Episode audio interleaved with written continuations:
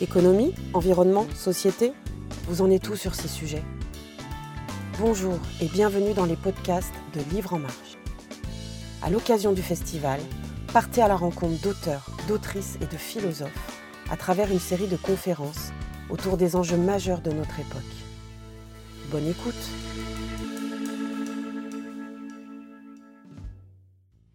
Bonjour, euh, cher public. Nous vous souhaitons la bienvenue au Salon de Livre en Marche, dont nous clôturons euh, sous ce chapiteau cette belle 21e édition, en compagnie de nos trois invités qui vont, que je vais euh, dès à présent vous présenter et qui vont nous faire partager leur travail, leurs expériences, leurs doutes et leurs convictions sur des thèmes aux couleurs sombres d'une si affligeante actualité qu'est la protection de l'enfance. Comment écrire le champ des possibles sans penser d'abord à protéger nos générations futures? Un grand merci à Dominique Favario, président de Livre en Marche, et toute sa très belle équipe de bénévoles qui œuvrent tout au long de l'année pour nous offrir euh, ces moments euh, riches, d'une richesse inouïe. Édouard Durand, Magistrat depuis 2004, juge pour enfants à Draguignan, Marseille, puis Bobigny, on s'est mis à vous appeler le juge du rang, le juge des mères, car protéger l'enfant et la mère sont deux protections indissociables à vos yeux. Professeur à l'École nationale de la magistrature, vous êtes auteur de trois ouvrages, La violence sexuelle, En finir avec l'impunité avec Ernestine Ronet, chez Duno, Protéger la mère, c'est protéger l'enfant. Chez Duno, puis en mars 2022, aux éditions du Seuil, Défendre les enfants, un important et poignant témoignage dans lequel vous nous confiez vos batailles contre les violences conjugales et celles faites aux enfants. Aujourd'hui, vous vous consacrez à la coprésidence de la CIVIS, commission indépendante sur l'inceste et les violences sexuelles faites aux enfants. Engagé, passionné sur des frontières où s'affrontent la joie et la souffrance, vous faites partie d'une chaîne de protection, comme vous le soulignez. Vous agissez en voulant faire changer et évoluer d'une part une mentalité et d'autre part tout un fonctionnement juridique. Vous appelez à une législation plus impérative. Votre livre est un cri d'alarme qui se fait pleinement l'écho de l'encre d'Anna Arendt, philosophe, écrivaine. Le développement des enfants, c'est la continuité de notre monde. Chiara Pastorini, philosophe praticienne, animatrice, formatrice en philosophie pour enfants. Vous soutenez à la Sorbonne en 2008 un doctorat en philosophie et en sciences sociales théoriques appliquées. Vous intervenez dans des écoles, des théâtres, des bibliothèques et vous collaborez à des projets de l'éducation nationale. En 2014, vous fondez à Paris les Petites Lumières, projet cher à vos yeux, qui permet d'éveiller les enfants dès leur plus jeune âge à la philosophie basée sur une méthode, la méthode holistique, que vous nous expliquerez tout au cours de notre échange. Les Petites Lumières sont partenaires de la chaire UNESCO, officialisée en 2016 sur la pratique de la philosophie avec les enfants. Autrice également de nombreux ouvrages euh, de philosophie pour les enfants, vous avez publié récemment l'album Le goût de la vie chez Père Castor. Poétesse, vous êtes. Vos, nombreux poèmes sont publiés dans une dizaine de revues en janvier 2022 aux éditions Mango. En 2019, pardon, excusez-moi. Hmm. Aux éditions, non, en janvier 22, aux éditions Mango, Journal poétique de ma grossesse. Nous invite à découvrir vos merveilleux poèmes. Ixchel de la Porte. Ixchel.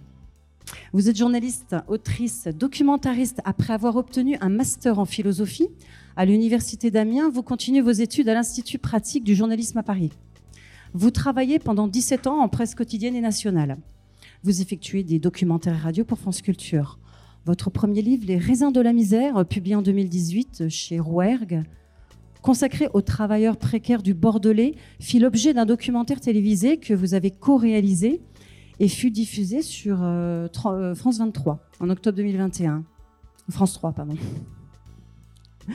Vous avez fait partie des finalistes de ce merveilleux prix Albert Londres en 2019. L'affaire Vincent Lambert, publiée en 2020. chez Rouergue est une enquête que vous menez sur un homme en état végétatif, tragédie familiale, au cours de laquelle vous découvrez aussi un homme abusé sexuellement par Philippe Peignot, prêtre d'une communauté religieuse traditionnaliste catholique, qui est aujourd'hui toujours en fonction. Votre livre Les enfants martyrs de Riomont, publié aux éditions Rouergue, dénonce une organisation de maltraitance sous toutes ses formes envers de jeunes garçons, méticuleusement tissés par le père Albert Revers. Le pensionnat de Riomont, c'est un univers isolé, fanatisé, une fabrique de haine, de violence maintenue en place pendant 60 ans, au mépris de la protection de l'enfance que vous dénoncez? Ben, en fait, il m'est venu euh, à l'esprit une phrase euh, d'un médecin, psychothérapeute, qui s'appelle le docteur Raïm Ginot, qui était rescapé euh, des camps de la mort et qui disait dans son best-seller Entre parents et enfants, l'enfant apprend à partir de son vécu. Il est comme le ciment humide. Tout ce qui lui tombe dessus imprime sur lui une marque. Ixchel, avant de, rentrer dans le vif du sujet, j'aimerais vous poser comment va Bruno? Comment va Bruno? Bonjour, bonjour à tout le monde. Et euh, Peut-être avant de répondre à cette question, peut-être expliquer, euh, qui, est Bruno, qui est Bruno et comment êtes-vous venu voilà. comment êtes-vous venu euh. Donc euh, ce livre est une enquête. Les enfants martyrs de Riomont est une enquête sur ce pensionnat intégriste catholique qui est à Liévin dans le dans le nord de la France. Et Bruno fait partie de, de ceux qui ont accepté de raconter ce qui leur est arrivé là-bas. Donc les violences euh, sexuelles et physiques euh, qu'il a subies.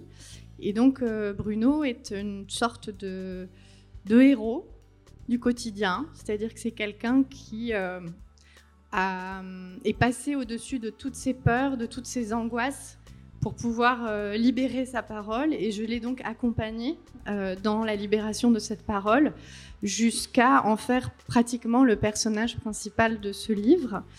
Euh, ben Bruno aujourd'hui va bien et il veut même euh, depuis peu, depuis quelques jours, parce que je suis en contact avec lui, monter à une sorte de collectif des anciens de Riomont qui ont été abusés par ces prêtres pour euh, essayer de peser davantage parce que la justice a du mal à passer dans ces affaires-là. Donc voilà.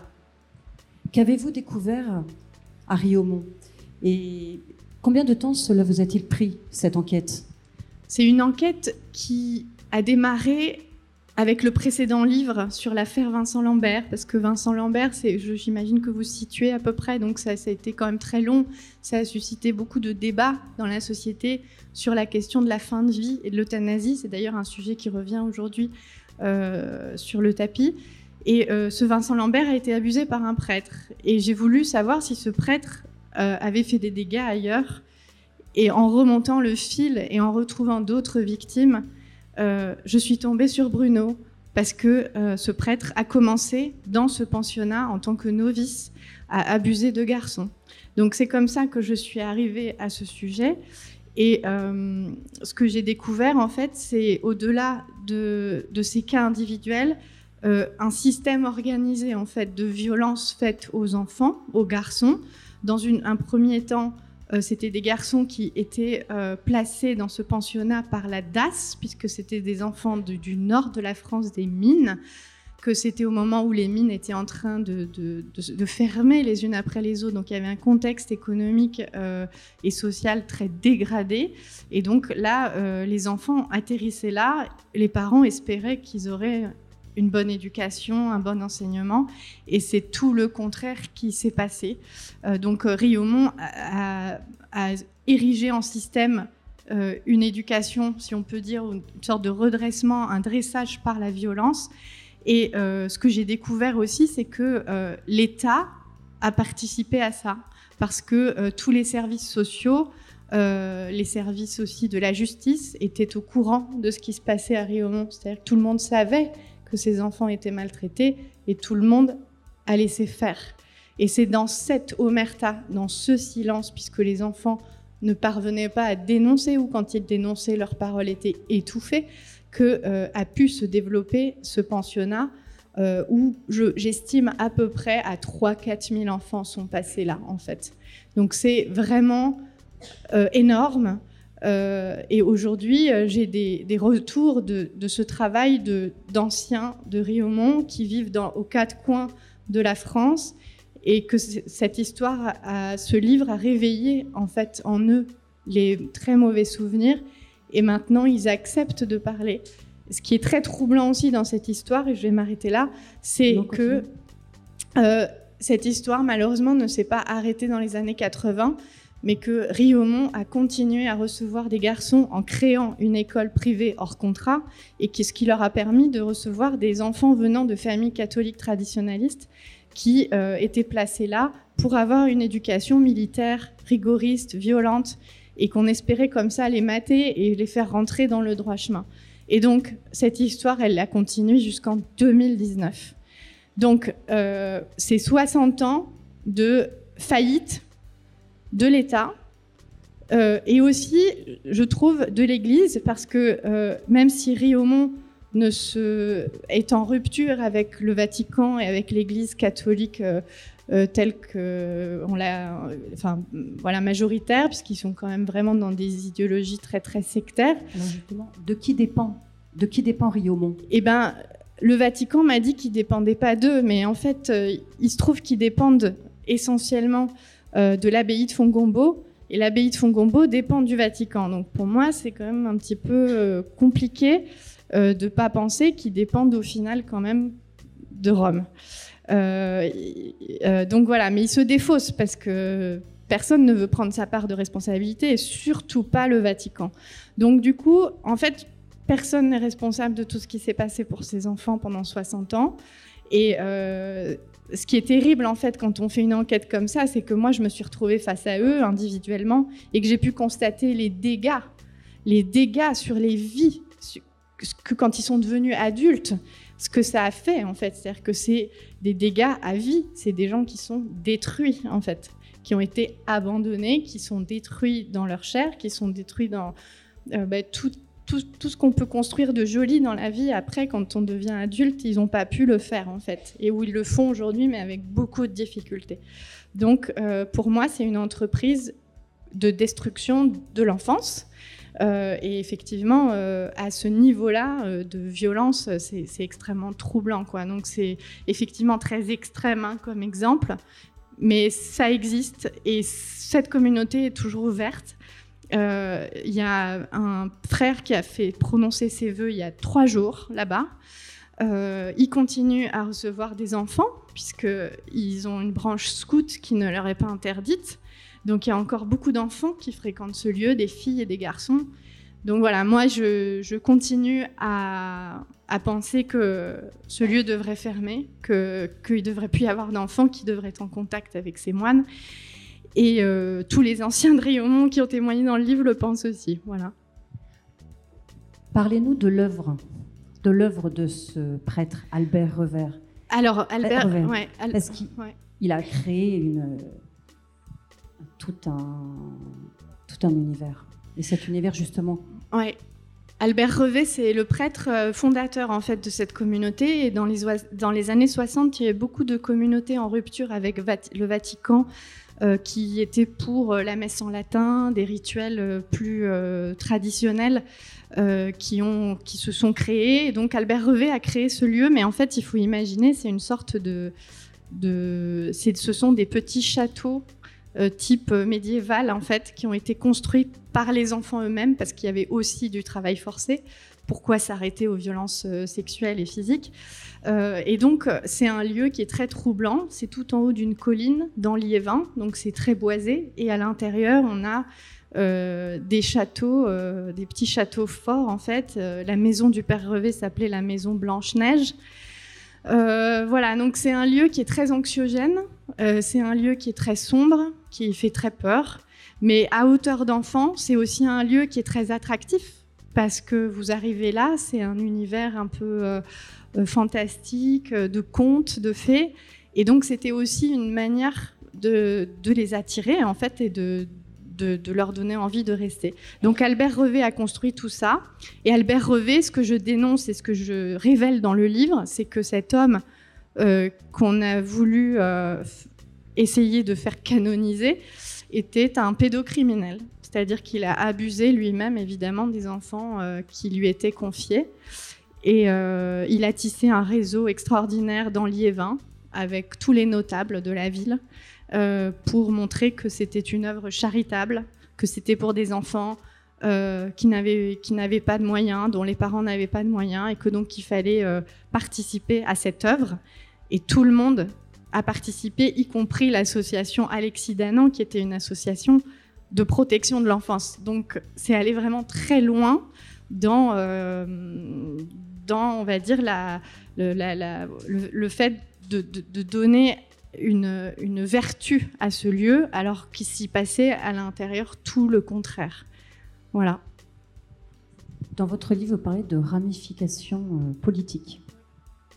Pouvez-vous nous en dire oui, plus sur alors, Une autre dimension encore est celle de l'idéologie politique, qui, est une idéologie d'extrême droite, évidemment, euh, où effectivement euh, ben, les femmes étaient traités de tous les noms, on devait rester à leur place. Et donc ça, c'est l'image qu'on a donnée aux enfants, c'est-à-dire que les enfants dont les parents étaient, les familles étaient dysfonctionnelles, ont donné une image de la mère comme de quelqu'un qui euh, n'était pas euh, viable.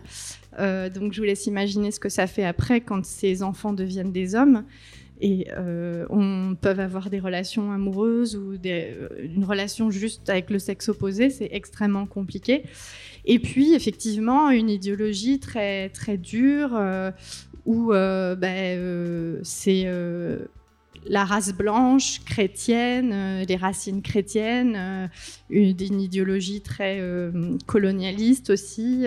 donc, c'est voilà, c'est effectivement aussi des, relations avec la famille Le Pen, avec bah, toutes, les personnalités d'extrême droite euh, euh, qui, sont passées dans les années 60, puis dans les années 70, 80, avec des participations aux cérémonies de Jeanne d'Arc euh, à Paris. voilà, il y a effectivement, tous ces liens sont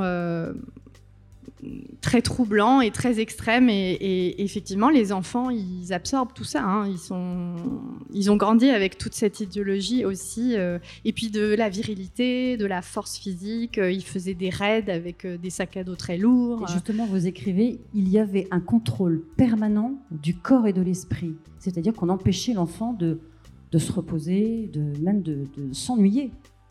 Ah oui, non, il n'y avait pas de temps mort, c'était que des, que des groupes, c'était tout en collectif, pas, pas de place à l'individu, pas de place euh, à la solitude.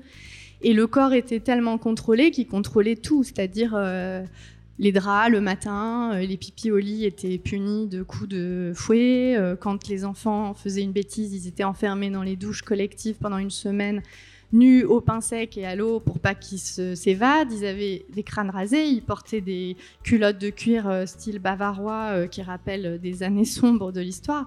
Enfin, je veux dire, vraiment, on est à un niveau de, de, et de, et de symbole qui est jusque dans les habits et dans la ils contrôlaient tout, même dans la deuxième période, euh, plus récemment, ils contrôlaient tous les courriers, ils ouvraient tous les courriers. Euh, dès qu'il y en avait un qui fuguait, euh, on le ramenait, on le rasait, on lui faisait une croix au mercurochrome sur la tête pour pas qu'il pour pas qu'il s'évade dans une deuxième fois. Beaucoup de connotations voilà. nazies. Oui, beaucoup de connotations à l'Allemagne nazie, dont, dont, le père Revé était un grand fan en fait. Hein. Voilà. Et ça, il y a un inspecteur de la DAS qui va s'y rendre dans les années 70 et qui va remarquer qu'il a dans, une vitrine des dagues SS, des, des, uniformes des jeunesses hitlériennes, et qui met dans le rapport, j'ai vu ça et je lui ai demandé de, ne, de les cacher, en fait, pour pouvoir continuer à garder l'habilitation de l'État. Donc ils en ont conscience, en fait, ils voient bien qu'il y a quelque chose qui ne va pas. Mais il faut des lieux pour garder ces enfants qui sont considérés comme des enfants problématiques, euh, déviants. Euh. Une des victimes parle, vous dit à un moment donné euh, que le, souci avait été à Riomont, cette diversité de population, diversité d'enfants, de, leurs origines. Oui. Ben, en fait, on mélangeait tout le monde. En fait, il y a eu un moment donné où des enfants qui étaient handicapés mentaux se mélangeaient avec des enfants qui étaient handicapés physiques, avec des enfants qui avaient des problèmes, qui avaient subi des violences à la maison, des violences sexuelles ou des violences physiques. Et donc, c'était un mélange d'enfants qui n'allaient pas bien. Donc entre eux, il y avait une violence évidemment terrible, où c'était la loi du plus fort en fait qui fonctionnait. Donc ils passaient leur temps à se régler des comptes, à se frapper, et les moines eux-mêmes utilisaient la violence pour euh, les, les, mater quoi. Euh, voilà, la nourriture, elle était avariée. Ils mangeaient que des choses qui étaient euh, récupérées au Leclerc du coin. Enfin, tout était à la dure et toujours avec cette justification de dire c'est comme ça qu'on va en faire des hommes. Et des hommes qui auront la bonne idéologie, la bonne pensée, qui deviendront ou des prêtres ou des militaires. Voilà. On fabriquait euh, des petits soldats du Christ en fait. Monsieur le juge, Édouard, la question du droit de l'enfant, sa protection, elle est récente? Oui, c'est assez récent de, penser l'enfant comme un sujet de droit et la femme aussi, mère, comme sujet de droit de l'éducation et de la protection des enfants. Tout comme il est récent de parvenir à penser que la question de la maison n'est pas seulement une question privée, mais aussi euh, une question publique, par euh, l'intervention des services éducatifs dans l'éducation des enfants et dans l'organisation de la maison. Ce qui est le plus structuré dans la pensée des humains, c'est l'organisation de, la vie des enfants par le pouvoir, et particulièrement par le pouvoir euh, du père, titulaire de la puissance paternelle et, même d'un droit de vie et de mort euh, sur les enfants dans, le droit romain antique.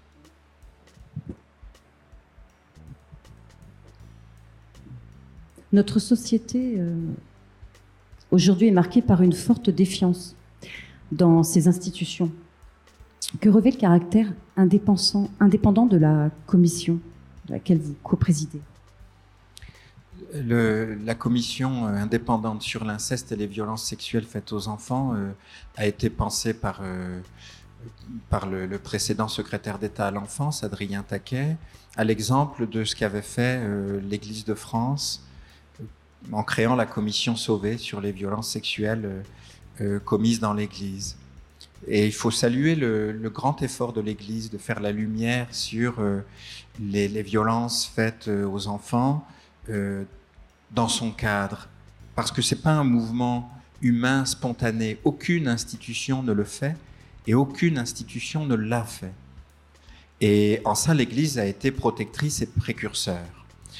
Et il est indispensable que la, la Civise soit indépendante parce qu'elle est chargée de, de recueillir la parole des personnes euh, qui ont été victimes de violences sexuelles dans leur enfance, c'est-à-dire 5,5 millions de femmes et d'hommes adultes dans la société c'est-à-dire forcément des personnes que nous rencontrons dans notre famille, dans notre travail, euh, dans la rue, euh, dans notre entourage, nécessairement.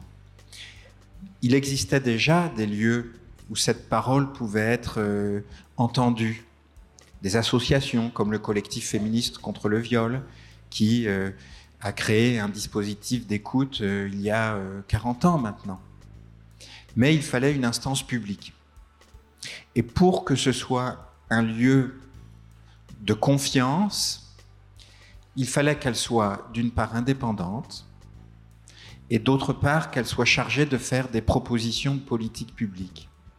Parce qu'à chaque fois que, qu'une personne euh, nous contacte, toujours, que ce soit par téléphone, par mail ou en venant à la commission ou dans nos réunions publiques, à chaque fois que quelqu'un prend la parole, c'est en disant je le fais pour moi parce que j'en ai besoin, et je le fais pour que les enfants ne vivent pas ce que moi j'ai vécu, comme ce Bruno dont, vous parlez, j'imagine. C'est ce double mouvement. Donc, nous sommes dépositaires d'une confiance d'une confiance dans la capacité d'écouter, mais d'une confiance dans la capacité de changer la façon dont nous regardons les enfants. C'est pour ça qu'il fallait que ce soit indépendant. Une approche plus objective du concept juridique d'intérêt de l'enfant. Qu'entendez-vous par là? Bah, Nous, les juristes, nous avons des grands mots, évidemment, mais nous ne sommes pas les seuls dans tous vos métiers. Mesdames, Messieurs, vous avez aussi vos grands mots. Et dans le droit de la famille, il y a euh, euh, ce vocable qui a pris une très grande influence et qui est l'intérêt de l'enfant. Lorsque, euh, dans la nuit du 3 au 4 juin 1970, nous sommes passés d'un régime de puissance paternelle à un régime d'autorité parentale, 1970, c'est pas vieux, hein c'était il y a très peu de temps en réalité. On a dit l'autorité parentale est un ensemble de droits et de devoirs ayant pour finalité la protection de l'enfant. Et puis, sous l'influence de la Convention internationale des droits de l'enfant en 2002, on a changé le Code civil et on a dit l'autorité parentale est un ensemble de droits et de devoirs ayant pour finalité l'intérêt de l'enfant. Mais il y a votre question. Qu'est-ce que l'intérêt de l'enfant? Et je me suis rendu compte que finalement, chacun appelait intérêt de l'enfant ce qu'il avait dans la tête en fonction de son histoire, en fonction de son éducation, en fonction de ses priorités, en fonction de euh, ses fatigues ou de sa capacité de travail, d'investissement dans, dans son travail. Quelque chose de très subjectif. J'appelle intérêt de l'enfant ce qui est important pour moi, pas pour lui. Et c'est la raison pour laquelle, malheureusement, c'est aussi pour ça que j'ai écrit ce livre. Un enfant, un même enfant, appelons-le le petit Édouard Durand par exemple, mais ça pourrait être n'importe qui, va se trouver devant euh, un éducateur, euh, une psychologue, euh, une assistante sociale, un juge. Et pour le même enfant, on va prendre une décision complètement différente, le, confier à une famille d'accueil ou le maintenir dans sa famille, parce que chacun aura une vision subjective de ce dont il a besoin. Et moi, je pense, je suis pas le seul, je dis moi je pense, mais ma conviction très forte, c'est que l'intérêt de l'enfant est aussi réel que cette petite table, aussi objectif. L'intérêt de l'enfant, c'est la prise en compte de ses besoins fondamentaux. Et nous savons que il y a des besoins universels de tous les enfants depuis que le monde est monde et depuis sur toute la surface de la planète. On appelle ça les besoins universels. Les besoins physiologiques, avoir à manger, avoir un toit sur la tête et une couverture sur le corps, les, besoins de pouvoir découvrir le monde, de marcher à quatre pattes, de faire quelques pas, de regarder papa et maman derrière et de continuer à explorer, le besoin de limite aussi, parce qu'on n'est pas libre sans limite, les besoins d'estime de soi, d'appartenance à un groupe, une famille, un peuple, une nation. Mais il y a un besoin prioritaire qu'on néglige beaucoup trop souvent en fait, qu'on confond avec le besoin d'avoir un père et une mère, qui est le besoin de sécurité. Et on s'est rendu compte, y compris dans des pouponnières, qu'on pouvait donner à manger à des enfants, à des nourrissons. On pouvait leur mettre une couverture sur le corps, un toit sur la tête, un biberon dans la bouche. S'il n'y avait pas une continuité relationnelle et affective avec quelqu'un que l'enfant reconnaissait, même tout petit, l'enfant mourait. Il était vivant et après il était mort. Parce qu'il y a ce besoin de sécurité relationnelle, c'est ce qu'on appelle l'attachement. J'ai froid, j'entends un bruit qui me fait peur, je pleure. Qu'est-ce qui va se passer? Pour la plupart d'entre nous, il y a quelqu'un qui va venir, qui va dire mais ne t'inquiète pas, c'est pas grave. Et cette personne, on appelle ça une mère. Parce que pour la plupart des humains, la figure d'attachement principale, c'est la mère. Pas toujours, mais c'est le plus souvent le cas. Et le père Et le père, qui est une figure d'attachement aussi, mais c'est la mère qui, est, qui répond principalement, parce que c'est comme ça que nous vivons, c'est notre façon d'être au monde. C'est la mère qui va apporter cette réponse et qui va permettre la relation au père aussi, comme figure d'attachement. Et à partir de cette réponse cohérente, rassurante, je vais comprendre très vite que je peux attendre mon biberon parce que je sais qu'il va venir. Ou au contraire, si euh, un moment on m'apporte le biberon et la fois d'après, euh, je vais me faire disputer en disant mais tu le fais exprès de pleurer parce que tu sais que moi ça me stresse. Je vais comprendre qu'il vaut mieux que je n'exprime plus aucun besoin. Ou alors je vais m'apercevoir que je peux pleurer, personne ne répond. Je vais comprendre que ça, sert rien ça ne sert à rien d'émettre des besoins. Et ça va structurer tout mon rapport au monde pendant toute ma vie. C'est pourquoi le besoin de sécurité, il est fondamental. Et on le néglige trop souvent. Vous voyez, en réalité, nous ne disons pas que l'enfant a besoin de son père et sa mère. Nous disons que l'enfant a besoin de sécurité et que, en principe, ce sont la mère et le père qui répondent à ce besoin de sécurité. Ce qui est vrai, mais pas toujours. Et quand c'est pas le cas, alors il faut protéger l'enfant. Alors justement, comment protéger selon vous les enfants? Dans votre livre, vous parlez de, de manières de protéger euh, les enfants. Bah je dirais que, comme d'autres, comme des pédopsychiatres avec qui je travaille, comme le docteur Berger par exemple, dans ces métiers de la protection de l'enfance, on est toujours tiraillé entre notre identification aux adultes et notre identification à l'enfant. Le problème, c'est que l'enfant ne parle pas et qu'on s'identifie beaucoup plus facilement aux adultes et qu'on s'identifie beaucoup plus facilement aux émotions des adultes. Ne me prenez pas mon enfant, je ne pourrai pas survivre. Euh, ça me fait trop de peine. Je vais changer. La peur d'un enfant, ça fait tellement peur. Ça, je vous promets que pour un juge des enfants, voir un enfant qui a peur. Moi, j'ai vu des enfants des tout petits, qui allaient dans les bras de leur bourreau, par, comme stratégie de protection. Je fais alliance, peut-être que je serai moins en danger. Mais arriver à se représenter la peur d'un enfant et les besoins des enfants, alors ça devrait déclencher des mécanismes de protection. C'est vrai que c'est dur. C'est vrai que c'est dur quand vous avez une maman qui arrive dans votre bureau en poussant un landau, avec un tout, petit bébé dans le landau, et puis qu'elle repart de votre bureau et qu'elle marche dans la rue avec un landau vide, parce que l'enfant, vous l'avez confié à une éducatrice. C'est dur, c'est surtout dur pour elle d'ailleurs. Mais c'est à ce prix que l'enfant va pouvoir construire une sécurité et avoir la possibilité de grandir. En fait, maintenant, et, avec mon travail à la commission, je me rends compte la question principale, il y a deux questions principales. La première question principale, c'est est-ce que nous sommes capables de nous représenter l'enfant réel? Est-ce qu'on veut qu'un enfant puisse dormir la nuit?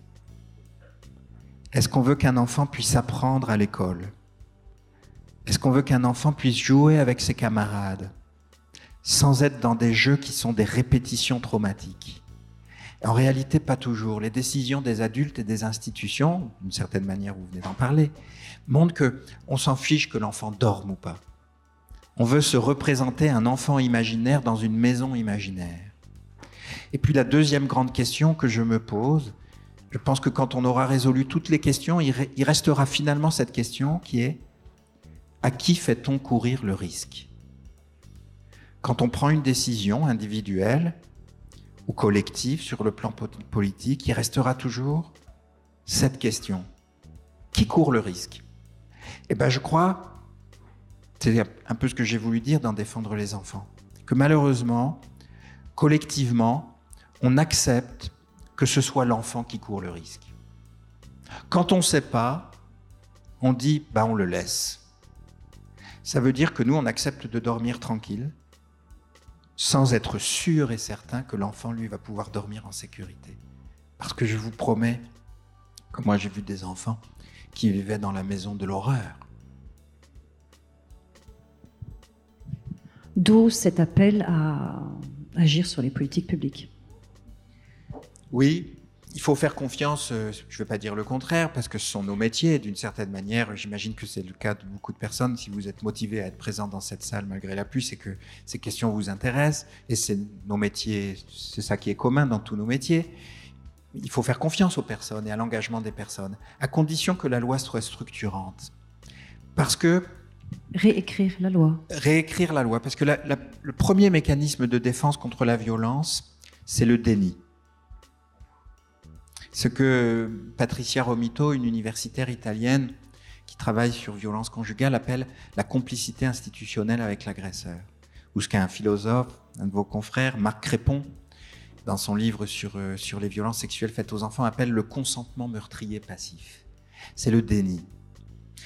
Et je pense que pour lutter contre le déni, alors il faut, il faut penser qu'on est courageux. Mais moi, je ne suis pas plus courageux qu'un autre. Ce qui structure, c'est la loi. À condition que la loi soit beaucoup plus claire. Or, la loi, de mon point de vue, n'est pas assez claire. Il faut qu'elle soit plus impérative. Il faut, par exemple, je vous donne un exemple, je suis sûr que vous allez penser que c'est une évidence et que c'est déjà dans le Code civil.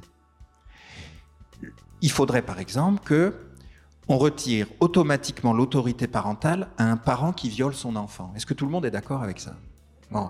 Eh ben c'est pas comme ça que c'est écrit dans la loi. Ce qui est écrit dans la loi, c'est on peut retirer l'autorité parentale. Moyennant quoi, on le fait jamais ou rarement. Et parce que c'est écrit on peut et qu'on considère toujours que on peut changer, que c'est pas si grave, que bah, un viol, finalement, c'est pas une transgression de l'autorité parentale. Au bout du compte, c'est ça que ça veut dire.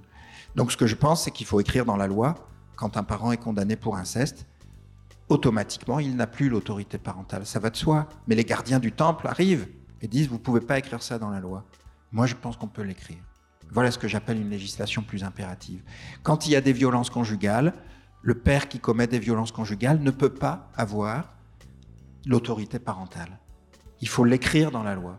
Parce qu'on ne peut pas transgresser la loi et être dépositaire d'un pouvoir.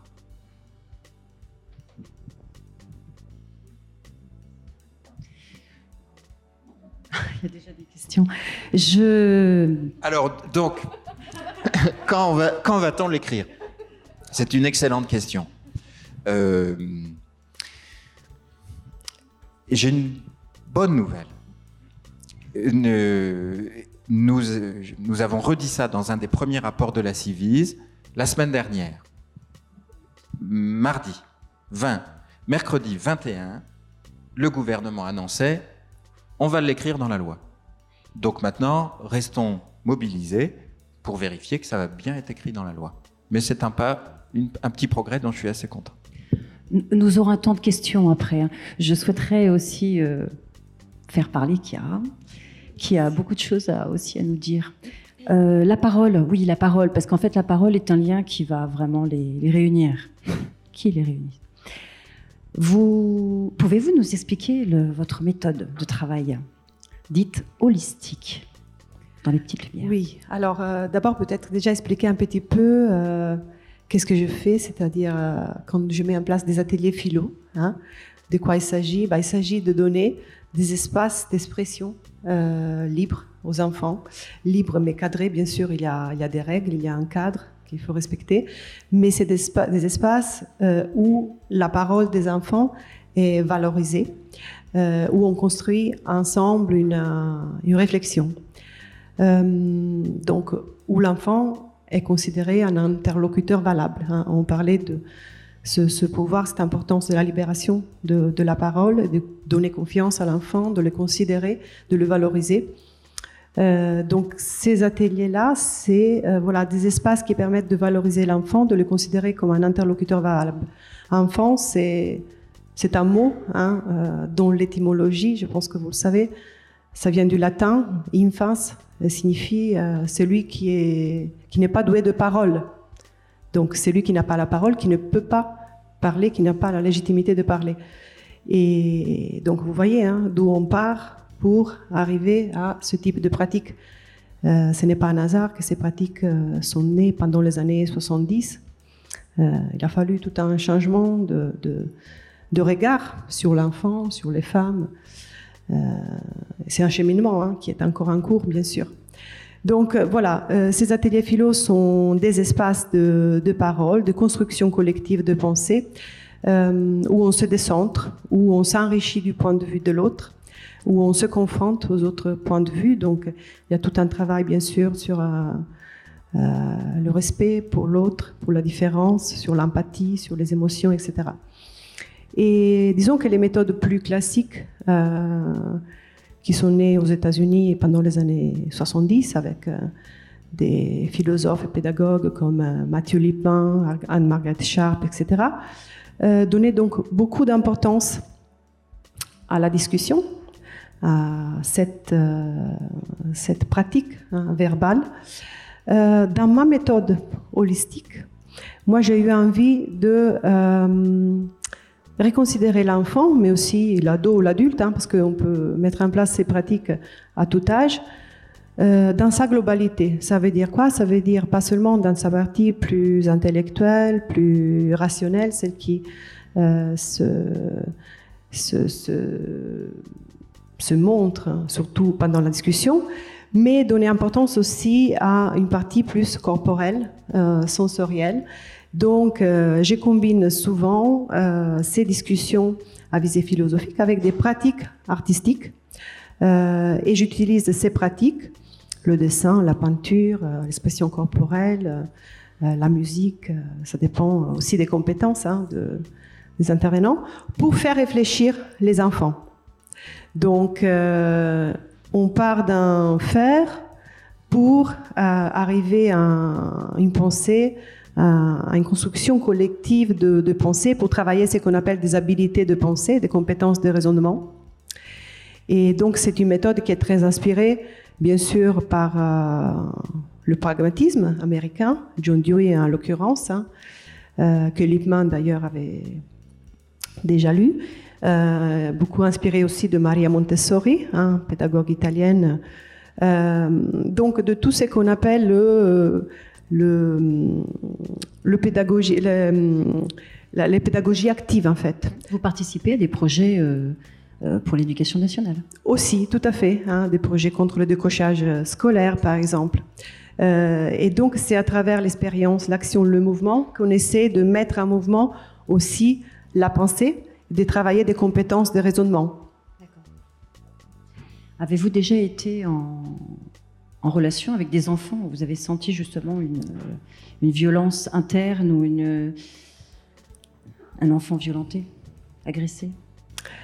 Alors, euh, donc, ces ateliers philo, je répète, c'est des espaces où effectivement la parole se libère. Donc, euh, ça peut arriver hein, que euh, qu'un enfant exprime, euh, exprime quelque chose, oui, de, violent, de triste, une émotion qui... Par l'écrit, par le dessin, par... Ça peut arriver pas. alors, ça dépend ce qu'on met en place. Ça peut arriver à l'oral, hein, si on a une discussion, bien sûr. Ça peut transparaître par le, dessin. Si on fait des exercices à l'écrit, ça peut être écrit, bien sûr. Euh, ça, c'est quelque chose à laquelle il faut faire très attention. Euh, et aussi moi, je forme beaucoup d'éducateurs en philo pour enfants. Je le dis souvent, euh, il faut aussi savoir où sont nos limites. C'est-à-dire que pour moi, un atelier philo, c'est quand même un espace public. C'est-à-dire, c'est un, un, une pratique qu'on devrait pouvoir faire à porte ouverte. C'est public. Hein. Tout le monde pourrait participer. N'empêche que ça arrive parfois, hein, surtout avec les petits, que les enfants donnent beaucoup d'exemples, beaucoup d'exemples souvent tirés de leur vécu, de leur vécu personnel. Et donc, il peut arriver de se confronter à des situations euh, de violence, des situations graves. Il faut bien sûr rester bienveillant, empathique, accueillir cette émotion, cette parole de l'enfant. Et en même temps, il faut euh, ne pas l'imposer au groupe. Il faut savoir où s'arrêter. Euh, c'est un atelier philo, ça reste un atelier philo, ce n'est pas une thérapie de groupe. Hein. Donc, euh, bien sûr, euh, c'est difficile après qu'on se retrouve hein, dans la situation. Vous êtes formatrice, vous formez aussi des enseignants, des personnes qui le souhaitent. Oui, Euh, je forme des enseignants, des éducateurs, des parents, des grands-parents, en fait, toute personne qui souhaite s'initier à cette aventure, à ce dialogue avec les élèves, les enfants, les petits-enfants. Je rebondis sur Riomont et je pensais à Françoise. Eh oui, Françoise qui juste... je vous laisse expliquer. Françoise, dans, dans, mon histoire de Riomont, en fait, c'est une prof de français du collège de Liévin qui a perçu assez rapidement que les enfants euh, étaient euh, malheureux. Et euh, pour essayer de comprendre ce qui leur arrivait, leur a proposé, à travers des, des petites rédactions, de raconter un peu comment c'était leur vie avant et comment était leur vie maintenant à Riomont. Et très rapidement, en fait, les enfants ont commencé à, à tout raconter, en fait. Et moi, enfin, j'en ai reproduit quelques-unes des lettres parce que c'est très touchant, avec des écritures d'enfants, avec leurs mots d'enfants. Et il y en a un qui dit, par exemple, euh, que Riomont, c'était comme une rose, que de l'extérieur, c'était beau. Et puis quand on la touche, quand on s'en approche, ça pique, ça fait mal. Et euh, elle arrive comme ça, avec la parole, à libérer ça. Après, euh, elle a réussi à tisser des liens très forts avec certains d'entre eux. Mais ça s'est retourné aussi contre les enfants, parce que les enfants le fait de, lui parler, de lui raconter ces choses-là, elle a commencé à poser des questions et le père Revé euh, n'a pas du tout, du tout apprécié ça. Et donc les enfants avaient des, se prenaient des raclés, comme il disait, en rentrant euh, le soir quand Françoise posait un petit peu trop de questions. mais c'est quand même grâce à elle que trois juges pour enfants, dont c'était le premier poste qui venait juste de sortir de l'école de la magistrature, se sont retrouvés là et c'est grâce à ces lettres, à elle, à tous ces témoignages des enfants, euh, que ces trois juges se sont saisis de cette histoire et ont décidé d'aller euh, euh, enquêter plus avant sur ce qui se passait à l'intérieur de Riomont. Et, et, ce point de départ de Françoise va faire que ça va précipiter le retrait de l'habilitation à recevoir des enfants de la DAS. donc tout ça va prendre beaucoup de temps parce que ça s'étire entre 77 et 82. Euh, évidemment, l'élection de François Mitterrand n'y est pas pour rien, et le ministre à l'époque de la Justice était Robert Badinter. Euh, donc, il a eu vent de cette histoire. Simone Veil aussi a eu vent de cette histoire, et c'est euh, j'ai retrouvé des lettres de Simone Veil qui demandait au ministre de la Justice. Alain Perfit, avant Robert Badinter, de se préoccuper de ce qui se passait à l'intérieur. Ce qu'elle ne savait pas, c'est qu'Alain Perfit était très proche du père Revé et qu'il a facilité l'existence de cette habilitation et la possibilité pour Riomont de continuer à recevoir des enfants, des enfants de la DAS et donc qui continuent à être maltraités grâce à cette, euh, cette ces ramifications qui étaient non seulement locales, mais qui étaient malheureusement aussi euh, à un très haut niveau de l'État, avec des hauts fonctionnaires jusqu'au ministre de la Justice. Donc ça a mis énormément de temps. Euh, entre le moment où il y a des lanceurs d'alerte et des juges qui se saisissent de ça. Et donc j'ai retrouvé ces, trois juges en fait euh, qui, aujourd'hui euh, sont à la retraite, mais pour qui ça a été très difficile parce que c'était leur premier poste et elles ont été sanctionnées tout au long de leur carrière pour ce qu'elles avaient fait, c'est-à-dire dénoncer Riomont. Et c'était marqué dans leur dossier. C'est pour ça qu'elles n'ont pas pu avoir de, de promotion, on va dire. Voilà. Donc elles se sont toujours à préoccuper de la question de, l'enfance, parce que c'était des juges pour enfants. Euh, mais euh, mais c'est une histoire qui leur a collé à la peau jusqu'à la fin. Quoi. Mm. Et vous, Édouard Violence, parole, l'écrit, la parole est importante pour vous Oui, je pense que l'existence humaine, c'est la résistance du langage face à la violence. Euh, je pense qu'on l'oublie trop. Je pense que hum, les violences de la maison, c'est ce qui met hors langage, toujours, et que dans, nos métiers, ce qui fait rupture, c'est euh, quand il y a violence ou pas violence. C'est pour ça que c'est si difficile de, de, voir la violence et que c'est beaucoup plus commode de faire comme si elle n'était pas présente. Parce qu'alors, ça déclenche une responsabilité d'action qui est complètement différente. Pour un juge des enfants, pour une éducatrice, pour euh, un enseignant, être en présence d'un enfant qui va pas bien, qui a des parents en difficulté, ou d'un, c'est pas la même chose que d'être en présence d'un enfant violé ou en présence euh, d'un père violent ou d'une mère violente d'ailleurs. Et moi-même, comme juge, je, le dis aussi dans le livre, il y a eu des moments d'audience confrontés à un agresseur où c'était difficile pour moi. Non pas tant, ça s'est produit bien sûr, des moments où j'étais un peu en danger.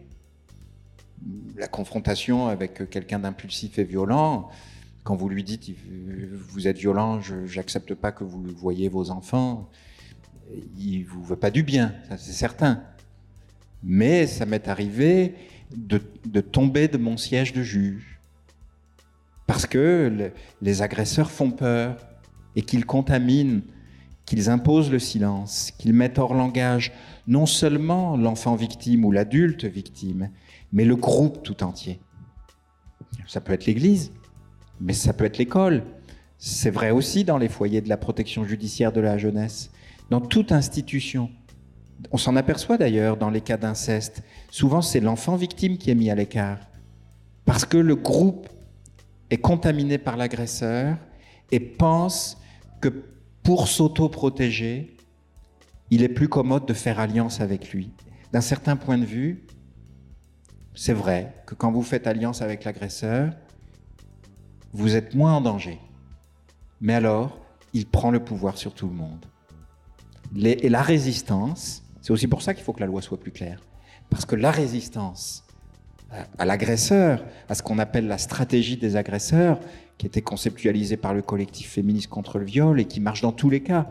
Il recherche sa proie, il l'isole, il crée un climat de peur et de terreur, il passe à l'acte, il inverse la culpabilité, il impose le silence, il recherche des alliés, il assure son impunité. Elle exige de la part des tiers, qu'ils soient des parents, des voisins, les professionnels et la société tout entière, un acte volontaire.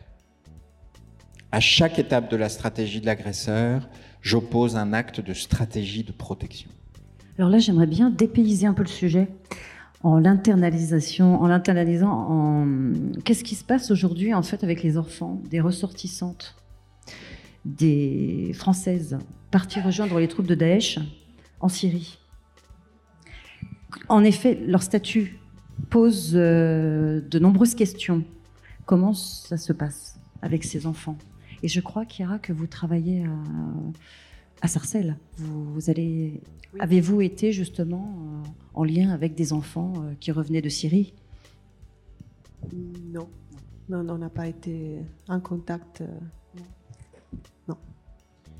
Alors, euh, ce sont des dossiers de protection de l'enfance euh, un peu spécifiques, évidemment. Donc, moi, j'ai pas eu à m'occuper personnellement à Bobigny, mais euh, compte tenu de, de, de cette zone du territoire, la Seine-Saint-Denis, de l'aéroport de Roissy, euh, il y a plusieurs situations de ce type où il faut organiser un dispositif de protection de l'enfance euh, spécifique. Les mères et la sont grande séparées. question, les mères sont séparées. Et, les, et, les, puis parfois elles sont pas avec les enfants ou elles sont, elles sont euh, encore à l'étranger ou elles sont emprisonnées. Et il faut examiner si la famille est en capacité d'accueillir les enfants et quel discours la famille va tenir pour que l'enfant puisse se structurer avec une loi qui interdit la violence. Et il y a un paramètre très important qui, entre en jeu dans ces situations, comme dans d'autres, qui est le psychotraumatisme.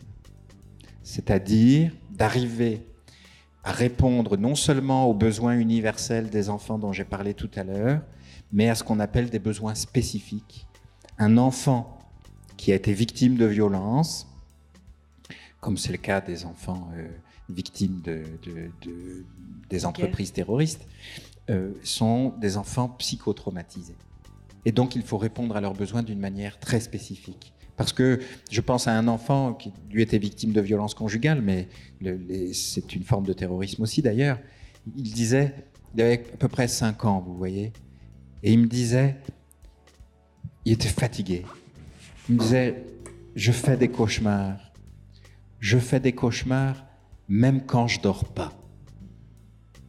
Alors comment peut-il apprendre à l'école si tout d'un coup, la scène traumatique n'est pas un souvenir, mais elle redevient présente, actuelle, contemporaine?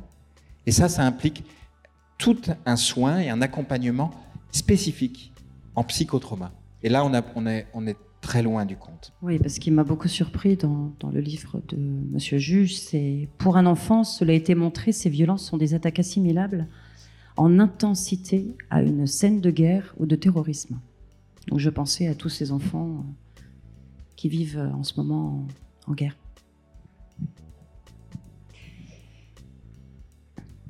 Comment vous vous protégez tous les trois face à cette euh, violence que vous côtoyez euh ben Moi, je me protège pas, en fait, justement. Euh, c'est bah, je peux pas me protéger parce que si je me protégeais, dans ce cas-là, je pourrais pas entendre ce que j'entends. Euh... Oui, c'est très difficile d'entendre des, des, récits de viol, des détails quand les gens euh, vont jusque-là. Euh, c'est des choses qui sont difficiles à entendre, difficiles d'entendre aussi euh, les souvenirs d'une personne de 75 ans, par exemple, qui vous raconte euh, qu'elle a encore la marque du ceinturon et qui vous dit mais attendez, je vais vous montrer, qui baisse son pantalon et qui vous montre la marque du ceinturon. C'est des séquelles qui sont très violentes. Néanmoins, je pense que si on le fait pas, qui va le faire? Il faut, il faut prendre ça, il faut l'accueillir, il faut l'entendre, il faut, il faut, il faut, même si c'est pas facile, même si moi, effectivement, j'ai eu des moments où il y avait un trop plein parce que j'ai quand même interrogé une soixantaine de personnes. Euh, c'est dur, mais en fait, ce qui est plus important que que moi je peux ressentir, c'est que leurs paroles soient libérées. Donc à partir du moment où je sais pourquoi je fais les choses, et ce qui m'importe, c'est ça, c'est que eux puissent libérer leurs paroles. Donc ça, c'est supérieur à mon à mes états d'âme à moi en fait. Je dis pas qu'ils comptent pas, mais je dis que euh, euh, moi, j'ai eu la chance d'avoir des parents qui m'aimaient, j'ai eu la chance d'avoir d'avoir grandi dans un milieu plein de sécurité et d'amour. Alors, je peux faire ce travail-là. Et vous, Kira? Alors, euh, j'ai une citation qui me vient à l'esprit comme ça. C'est une citation de Mandela qui dit bah, L'éducation, c'est l'arme la plus puissante pour euh, changer le monde. Euh, je pense que oui, l'éducation, l'apprentissage, la philosophie en, fait partie. Je pense que justement la libération de la parole, le langage, c'est une arme qu'on peut utiliser, c'est un outil dont on peut doter les enfants pour se protéger aussi face à la violence, pour s'orienter déjà dans l'existence, euh, pour déjà mettre des mots aussi sur un ressenti, sur un, une émotion, euh, pour mieux se connaître. Vous êtes dans la construction Dans la construction de soi, je pense que ces pratiques-là, qui sont des pratiques de libération de la parole, aident justement à la construction de soi, aident à changer aussi l'image qu'on peut avoir euh, de soi par rapport à l'image que, les adultes ont de soi.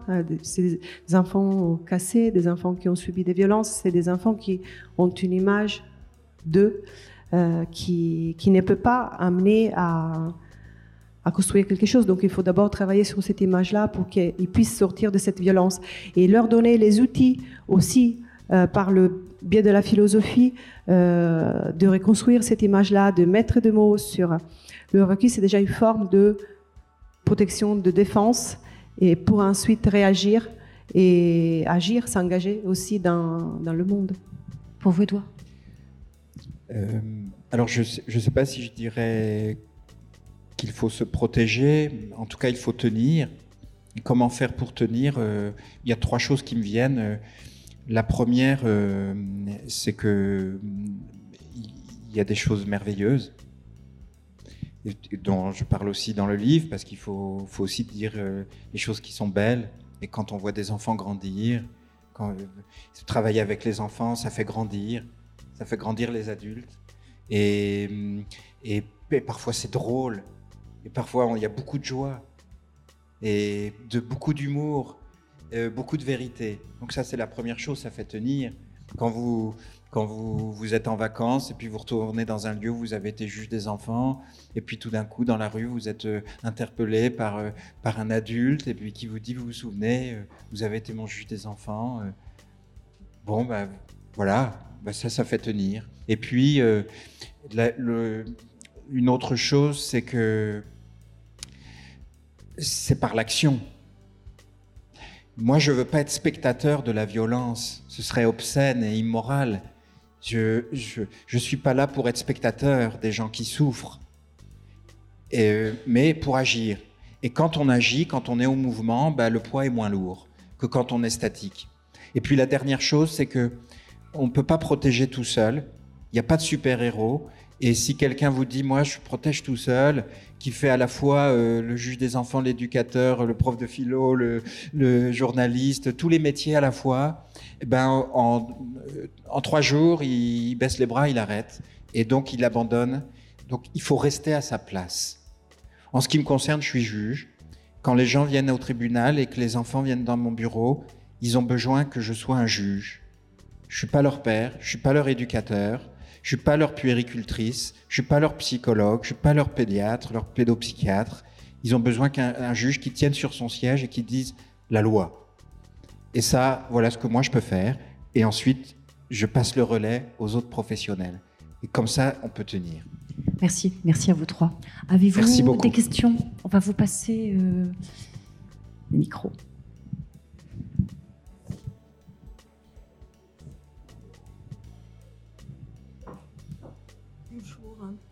Bonjour, euh, je m'appelle Gisèle Rollet. C'est une question euh, que j'adresse au juge Édouard Durand.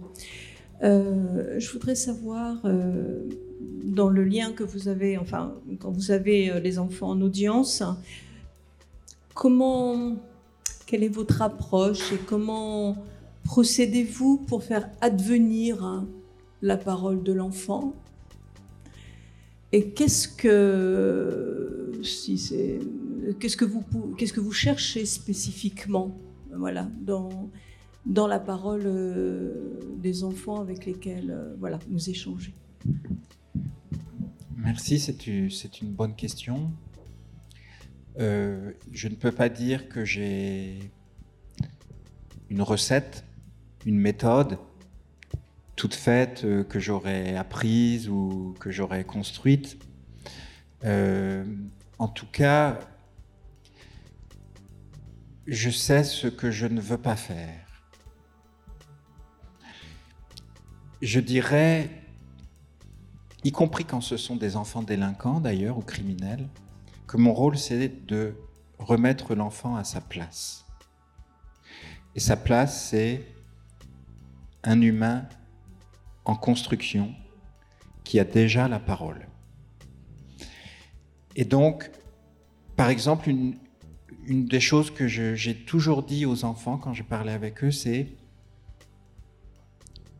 je, parle avec toi parce que ta parole a de la valeur pour moi, que j'ai besoin de t'entendre pour pouvoir rendre un jugement, mais je ne ferai pas forcément ce que tu me demandes. Je ne suis pas là pour faire ce que tu me demandes. Parce qu'il peut se tromper, moi aussi d'ailleurs, et surtout parce que je ne veux pas mettre sur ses épaules le poids de la décision que je dois assumer moi rendre le jugement. Donc, euh, euh, que je l'entende en présence de tout le monde ou séparément, il faut qu'il soit à sa place. Et souvent, quasiment tout le temps, je commence par lui demander de me parler de sa vie.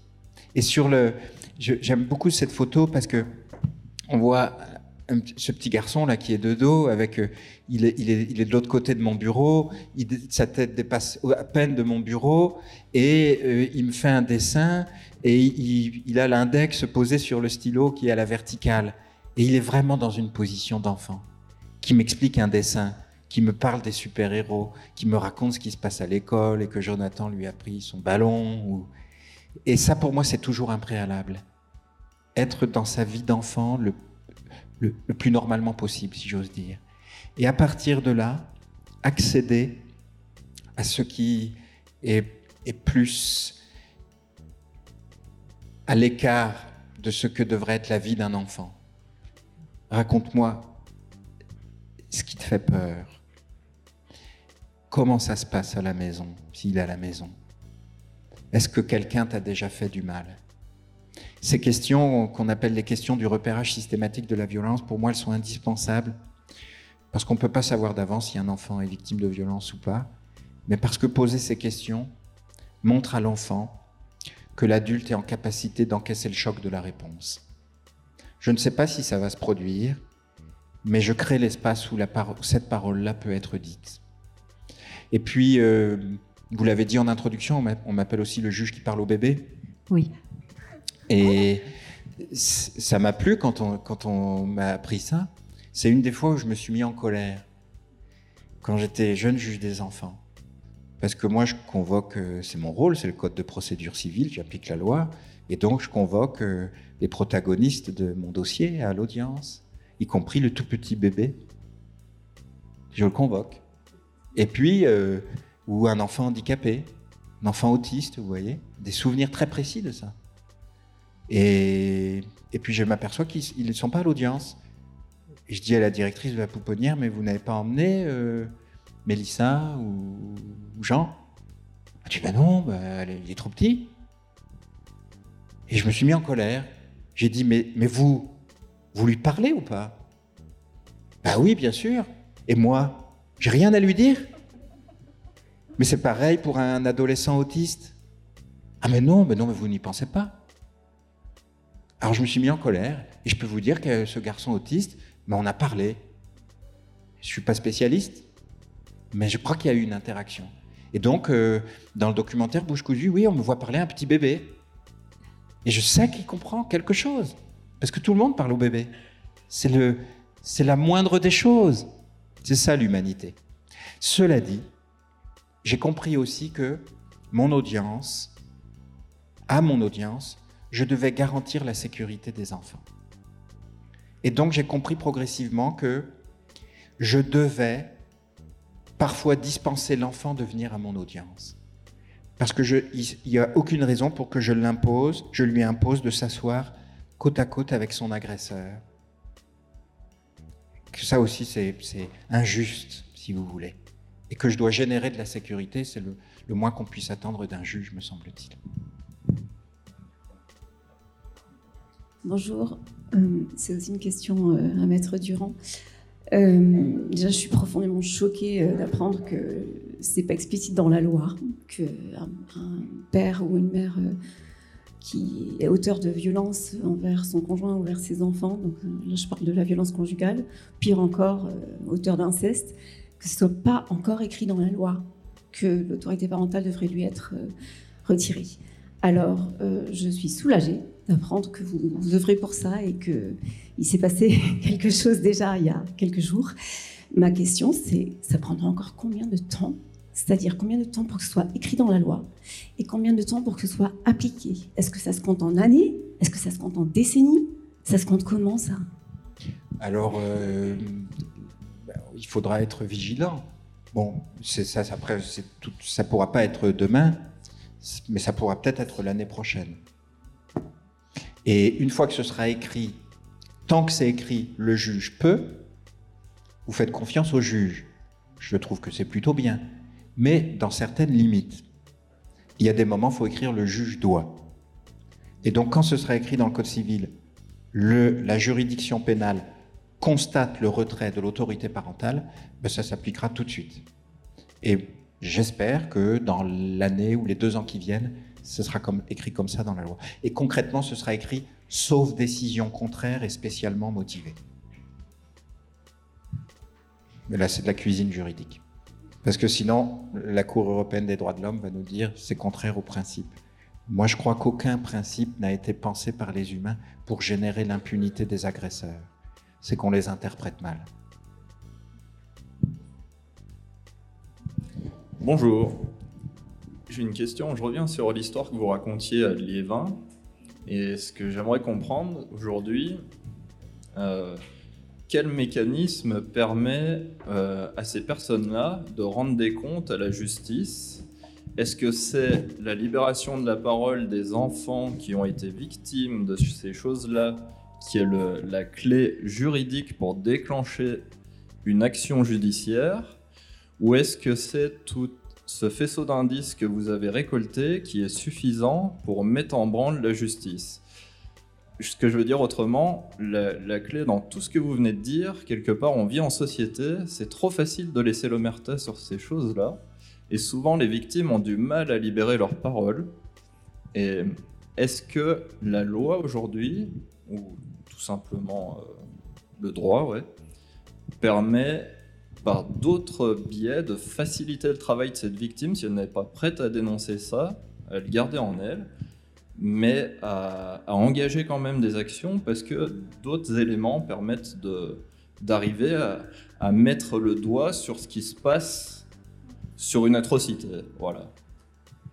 Mais euh, c'est terrible à dire, mais en fait, euh, on peut rien faire. On peut rien faire. Voilà. C'est-à-dire que euh, ces trois juges, elles ont eu beau euh, retirer l'habilitation à Riomont. Riomont a pu renaître de ses cendres. Il y a quand même eu euh, un enfant, un petit garçon qui s'appelle Romain en 2001 qui s'est pendu à Riomont. Le- le- L'enquête a débouché sur un non-lieu, donc pas de responsabilité de la part des, moines. Un, un jeune homme qui était donc un enfant de 12 ans qui a été violé par quatre euh, encadrants, deux moines, deux laïcs à Riomont à plusieurs reprises, euh, a réussi à déposer plainte avant que la prescription ne se mette en place. Eh bien, aujourd'hui, je vous le dis, il n'y a toujours pas eu de procès. Il a déposé plainte en 2013. Il attend toujours. C'est le seul qui a déposé plainte parmi les 3000 dont je vous ai dit, hein, dont je vous ai parlé. hein. Donc ça repose sur ses épaules et en plus, il a la double peine parce qu'en fait, il attend toujours que la justice passe. Et mon livre, eh ben, ça n'a rien fait non plus. Et je peux vous dire que par contre, euh, toutes les personnes qui ont été abusées, qui ont été violentées, violées euh, à Riomont, euh, parmi celles que j'ai interviewées, dont le Bruno dont on parlait au tout début, moi, je les accompagne aujourd'hui pour déposer plainte malgré la prescription. Parce que ce que je veux, c'est qu'ils soient euh, conscients qu'ils ne sont responsables de rien et qu'ils sont, en numéro un, des victimes de ce système. Et victimes de l'abandon de la société entière. Parce que c'est toute la société.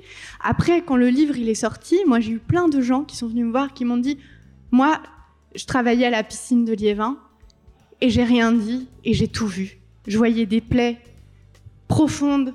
Les enfants étaient. Donc tout le monde le savait. Et il y a un paquet de gens aujourd'hui qui se sentent coupables de ne pas avoir tiré la sonnette d'alarme. Et quand on tire la sonnette d'alarme, ça se retourne contre vous. Donc il faut être sacrément costaud, comme ma Françoise.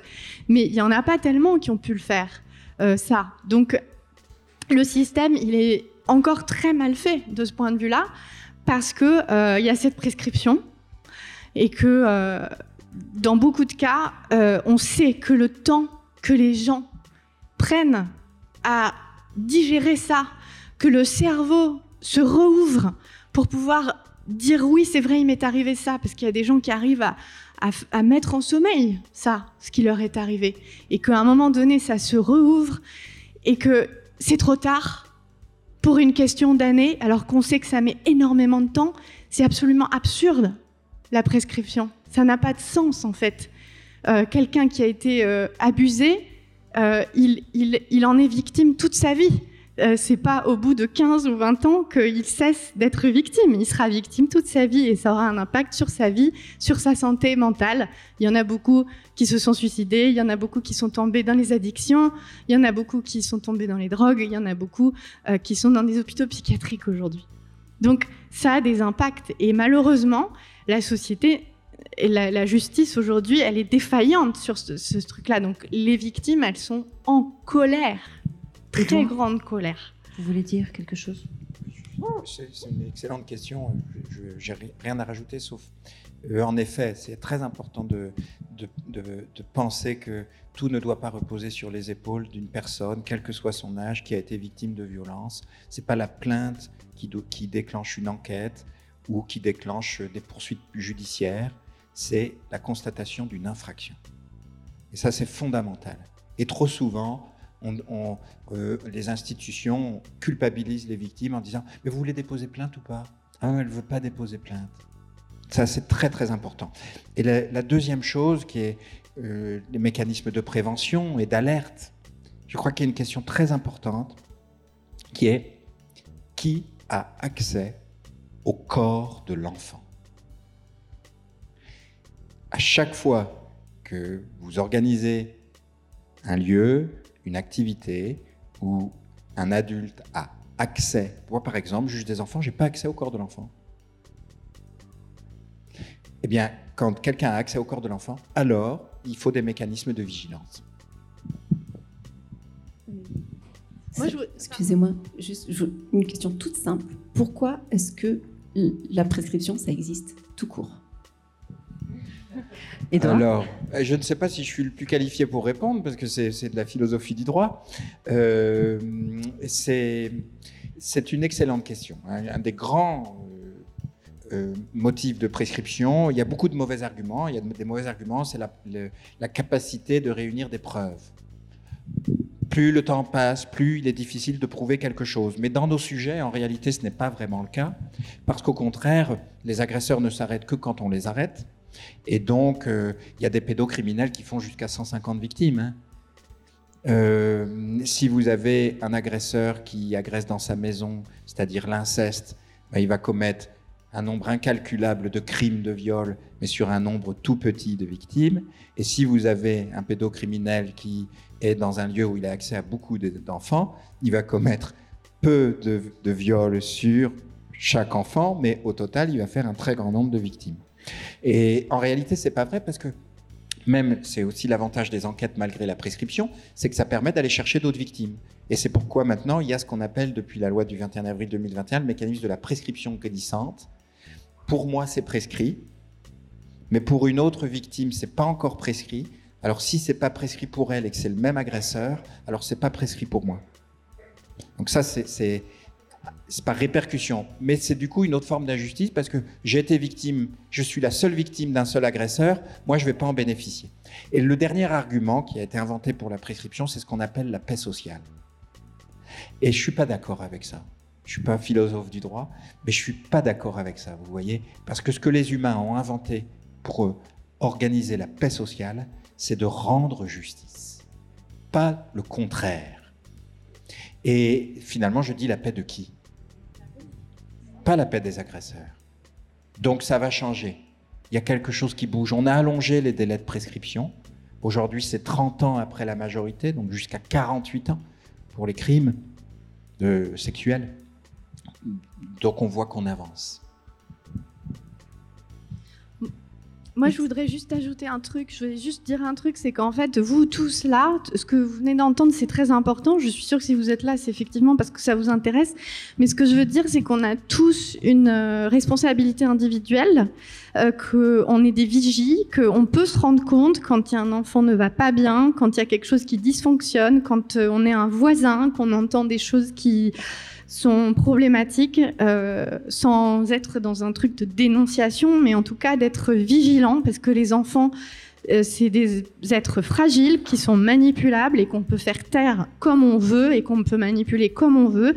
Et quand on est euh, autour là, voilà, qu'on soit, je sais pas, instituteur, maître, prof de piscine, enfin, je sais pas, toutes les professions qui font qu'on est en contact avec les enfants. Euh, vous, nous, en fait, en tant que citoyens, on a tous un rôle à jouer là-dedans. En fait, il ne faut pas se défausser sur euh, ceux qui devraient ou qui arrivent déjà quand les faits sont là et que l'enfant est déjà bien abîmé. Mais voilà, je pense qu'on on gagnerait à avoir un petit peu plus conscience qu'on a tous un rôle à jouer par rapport à l'enfance et aux enfants qui nous entourent, en fait. Bonjour. Euh, alors moi professionnellement je travaille avec des victimes de violences conjugales et en fait on a une action qui s'appelle la cabane qui euh, a pour but de travailler avec les mères et les enfants euh, sur la question effectivement de la gestion de des conflits autrement que par la violence, notamment pour les enfants, sur la- l'aspect aussi de, récupérer la parole des enfants et des mères. Je, suis contente d'entendre tout, ce que vous pouvez dire euh, sur effectivement l'intérêt de l'enfant. Je suis aussi euh, bloquée par la question de l'autorité parentale, puisqu'effectivement, on doit avoir l'autorisation du, parent euh, qui est auteur de violence pour, que les enfants puissent participer à, ce groupe.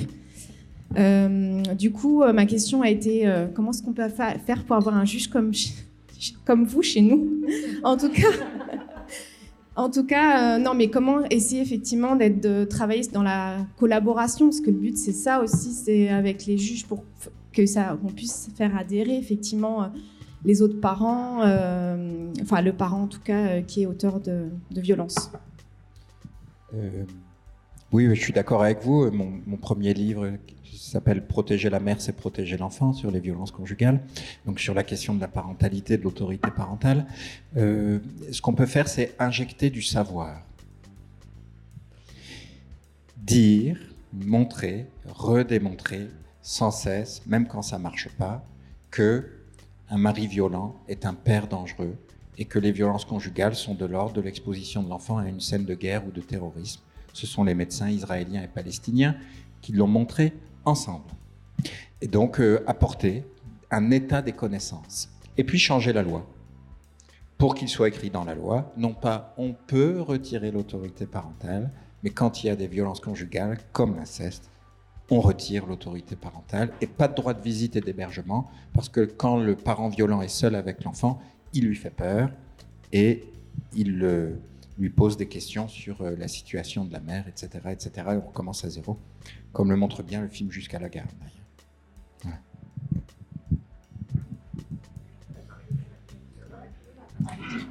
une question. Une question, une dernière question? Euh, Madame Delaporte euh, évoquait à l'instant de nombreuses abstentions euh, dans le cadre, entre guillemets, de la dénonciation de faits délictueux. Euh, ma question va à Monsieur le juge Durand. On a un article dans le Code de procédure pénale qui oblige normalement, euh, notamment des professions euh, fonctionnaires ou autres, à, dénoncer les crimes et délits dont ils ont connaissance. Qu'est-ce qui explique, selon vous, le fait que cet article, pourtant avéré, peine à être concrétisé a priori dans la pratique? Oui, c'est une très bonne question. Euh, ça pose d'abord la question de la capacité de repérer la violence. Et euh, les agents publics qui ne dénoncent pas les infractions dont ils ont connaissance, contrairement à l'article 40 du Code de procédure pénale, ils ne disent pas qu'ils savaient, ils disent qu'ils ne savaient pas. Ça pose la question du repérage. Et euh, Laurence Rossignol, quand elle était ministre des Familles, avait fait un plan de lutte contre les violences dont le, le titre était Dans le doute, signaler. Ça, c'est très important. Et ensuite, la réponse à votre question, je pense, c'est que la société fonctionne encore avec des injonctions paradoxales. Elle dit aux enfants, mais surtout, il faut révéler les violences que vous subissez. Mais ne nous parlez pas de violence. Elle dit aux mères, vous devez protéger vos enfants. Mais si vous révélez l'inceste, on dira que vous manipulez la justice. Elle dit aux médecins, vous devez signaler, vous devez protéger les enfants. Mais si vous faites un signalement, vous risquez des suspensions disciplinaires. Et c'est une injonction paradoxale, ça fait quoi? Ça paralyse. Et donc il faut sortir des injonctions paradoxales. Comment? Par la loi. C'est pourquoi nous avons dit à la Civise, il faut, pour les médecins, créer l'obligation de signalement. Parce que c'est comme ça qu'on sécurise une profession. Et en contrepartie, les protéger des poursuites disciplinaires. La question, c'est qui veut-on protéger? L'agresseur ou la victime? Merci beaucoup. Merci, de votre merci à vous trois et merci d'avoir été présents. Vous avez aimé cet épisode? Vous aussi essayez la matière à penser en la partageant autour de vous. Pour en savoir plus, rendez-vous sur notre site internet livreenmarche.com. À bientôt